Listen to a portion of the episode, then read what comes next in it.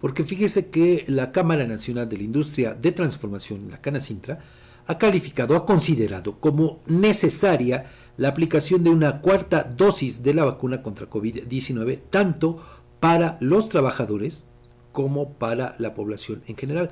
De acuerdo con Luis Espinosa Rueda, dirigente de Canacintra, eh, allá en Puebla, pues esta nueva ronda de vacunación sería una buena estrategia por parte del gobierno federal para prevenir un posible incremento de casos por la pandemia.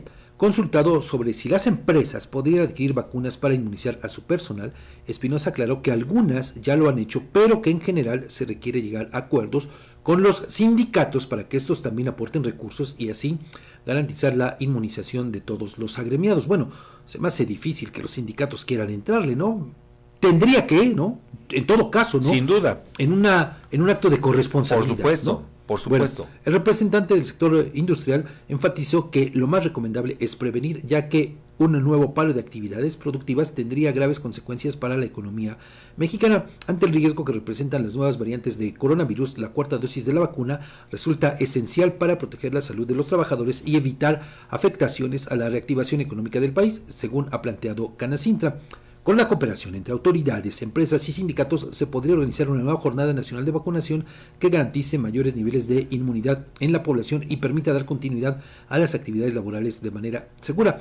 Pero, a ver, aquí el tema, Edgar, es que creo que el dirigente de Canacintra en Puebla, pues anda un tanto despistado porque, pues desde cuando está vigente la campaña de vacunación, no solamente contra COVID-19, sino incluso contra la influenza.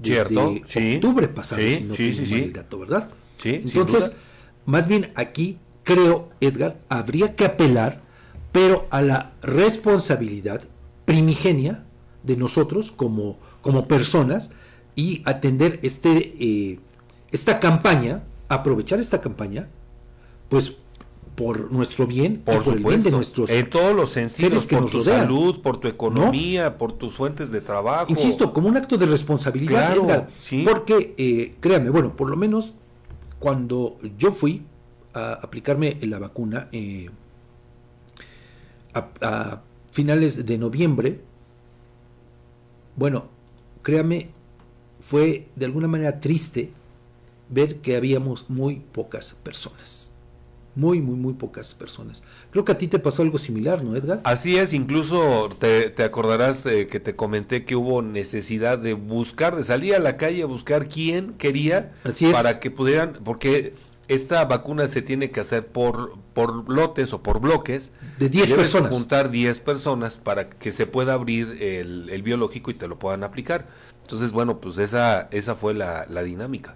Bueno, pues le digo, creo que entonces más bien habría que hacer eso.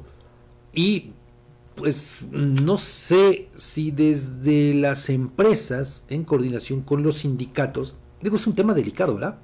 Pero eh, no sé si desde ahí, en todo caso, se les tendría que obligar a los trabajadores, Edgar, a que se vacunaran. Bueno, no lo sé. Sería, sería lo lógico, pero ves que muchos se han Sería una medida extrema. Sí, claro, pero, definitivamente. Fíjese, porque, a ver, ¿de qué serviría, como dice el titular de Canacintra, ¿no? Eh, una acción así, bueno, una cuarta, si está la campaña, a fin de cuentas, ¿no? está vigente hasta marzo, sí. ¿no? Entonces, eh, aquí yo por eso insisto, apelo más bien a la responsabilidad de cada uno de nosotros para vacunarnos.